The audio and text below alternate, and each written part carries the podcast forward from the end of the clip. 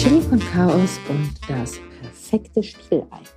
Heute geht es darum, dass man manchmal ja so unfassbar viele Bestecke neben seinem Teller vorfindet, dass das ungeübte Auge gar nicht weiß, okay, also wo fange ich an, wo höre ich auf, wieso gibt es zum Beispiel zum Gulasch zwar eine Gabel, aber kein Messer, aber warum ist ein Messer eingedeckt, aber jeder nutzt dann doch nur die Gabel.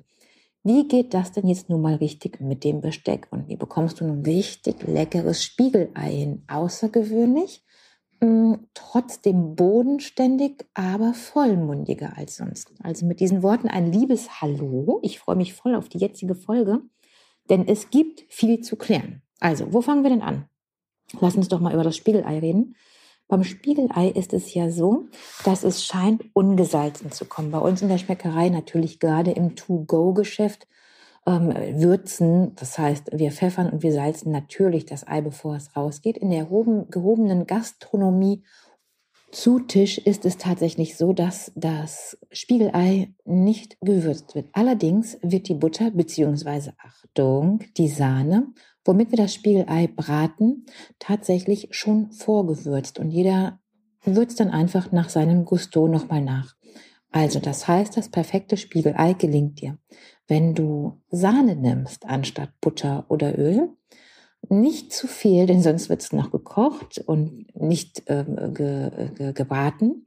Und gibst eben ein bisschen Sahne, allerdings muss es echte Konditorsahne, also 33-prozentig gut fetthaltig sein. Und dann passiert nämlich Folgendes. Es trennen sich Buttermilch und das Butterfett durch die Hitze. Das daraus entstandene Buttermilch, also dieser Bestandteil an Buttermilch, lässt dann die Eier stocken und das Butterfett der Sahne brät und karamellisiert die Eier. Und dieses, ja, das ist eine ganz klassische Variante des Spiegeleis, garantiert nur möglich in einer beschichteten Pfanne und du hast so ein vollmundiges Erlebnis dann dabei, weißt du? Und ah, das ist meine Lieblingsart, dann Spiegeleier zu servieren. Das mache ich nicht oft, eher sogar im privaten Anlass oder eben, wenn es vorab abgeklärt ist, weil wir ja heute wirklich vorsichtig sein müssen mit den ganzen Allergika, die so herumtoben. Und es ist eben nicht ein normaler Bestandteil des Eis. Und wie wird denn jetzt so ein Spiegelei gegessen? Also, wenn es nicht auf dem Brötchen im To-Go ist, ist es so, dass das Spiegelei mit der Gabel zerteilt wird. Also wir schneiden gar nicht das Spiegelei, sondern es wird nur mit der Gabel zerteilt. Das reicht vollkommen aus. Und hier ist so der erste Überlebenshack am Tisch. Immer wenn wir kein Messer benötigen, nutzen wir das auch nicht. Du kannst es nehmen, wenn dir zum Beispiel beim Gulasch ist es auch so, Gulasch wird ohne Messer gegessen, außer natürlich die Stücke sind äh, zu groß, dann kannst du mit dem Messer zerteilen. So, jetzt bin ich gerade irgendwie von dem Spiegelei direkt zum Gulasch gehupft. Zu dem Spiegelei ist noch zu sagen, wir würzen die Sahne bzw. Butter oder Öl und nicht das Ei selbst. Hat einfach den Hintergrund, dass es sonst so komische kleine weiße Flecken gibt. Wenn wir es im To-Go-Geschäft auf dem Brötchen haben, dann würzen wir das Ei auch noch einmal und also mit Salz und Pfeffer und geben es dann so kompakt ab, denn dann hat unser Gast ja eben nicht die Möglichkeit, nochmal nachzuwürzen. Wenn wir jetzt also bei dem Ei auf dem Teller sind, dann zerteilen wir es, wie gesagt, mit der Gabel. Wenn natürlich aber Speck dazu serviert wird, dann wiederum kommt das Messer auch für das Ei zum Einsatz. Bei Salat ist es so, dass gerade durch das Schneiden die kleinen Adern verletzt werden und die guten Inhaltsstoffe dann einfach eben auf dem Tisch, auf dem Teller, auf dem Brett und nicht bei uns im Körper landen. Und das ist so der Hintergrund, warum Salat gefaltet wird. Salat schneiden wir nicht. Wir nehmen zwar das Messer zur Hilfe, um es festzuhalten, das Salatblatt, und falten dieses dann auf der Gabel, um es als Ganzes mit all den Nährstoffen gut zu verzehren. Dadurch, dass so oft es geht, oder der Hintergrund, warum so oft es geht, auch auf das Messer verzichtet werden soll, auch bei anderen Speisen, wie gesagt, bei dem Salat hat es einen anderen Hintergrund, dadurch, dass die Nährstoffe oder die Ketten dann einfach zerstört werden und diese dann auf dem Teller landen, nicht in deinem Körper landen, ist aber jedoch auch ganz oft, dass das Messer früher seltenst zum Einsatz kommen sollte, weil dieses dann, das dann anders legiert war.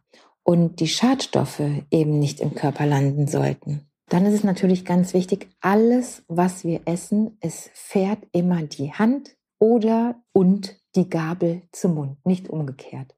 Wir neigen uns nicht, wir bücken uns nicht zu der Gabel oder zu dem Essen hin, sondern natürlich wird die Gabel, die Hand, wenn es Fingerfood ist oder etwas, was wir mit der Hand essen, zum Mund geführt. Und so ist es natürlich auch bei der Suppe. Bei der Suppe ist es so, dass ich ganz oft sehe, dass äh, Menschen die Suppe so zu sich hinkippen, um den letzten Tropfen rauszunehmen. Da gibt es zwei Möglichkeiten. Entweder diesen innen zu lassen, also wenn wir jetzt tatsächlich über Knigge konform und Tischregeln äh, reden, dann gibt es bei Suppe tatsächlich diese zwei Sachen. Entweder du lässt einen Tropfen drin, den du eben nicht herausgeschabt bekommst, wo es dann auch irgendwann unangenehm wird. Oder aber du kippst die, die, die Tasse in die andere Richtung, also vom Körper weg und nimmst den letzten Schluck dann mit dem Löffel auf. Es ist auch möglich, wenn die Suppe einen Henkel hat, diesen dann anzufassen mit der rechten Hand und den letzten Tropfen herauszutrinken. Das ist Knigge konform und möglich. Allerdings würde ich es niemals empfehlen oder machen, denn das weiß keiner, dass es kniggekonform ist und so wird sicherlich der eine oder andere schon ein bisschen komisch gucken. Wenn wir eine Suppeneinlage haben, die zu groß ist, um sie vollständig in den Mund zu stecken, dann kannst du diese mit der Gabel nehmen, zerteilen und dann auf den Löffel legen. Und wenn sogar Würstchen drin sind, die im Ganzen serviert werden, die in der Suppe drin sind, dann hast du auch die Möglichkeit, sogar das Messer zu nutzen. Ja, und dann gibt es ja noch so Teigspeisen beziehungsweise Pasteten, die in allerlei möglichen Formen daherkommen. Das sei es ein Blätterteigteilchen oder tatsächlich eine festere Teigtasche, wie zum Beispiel Empanadas.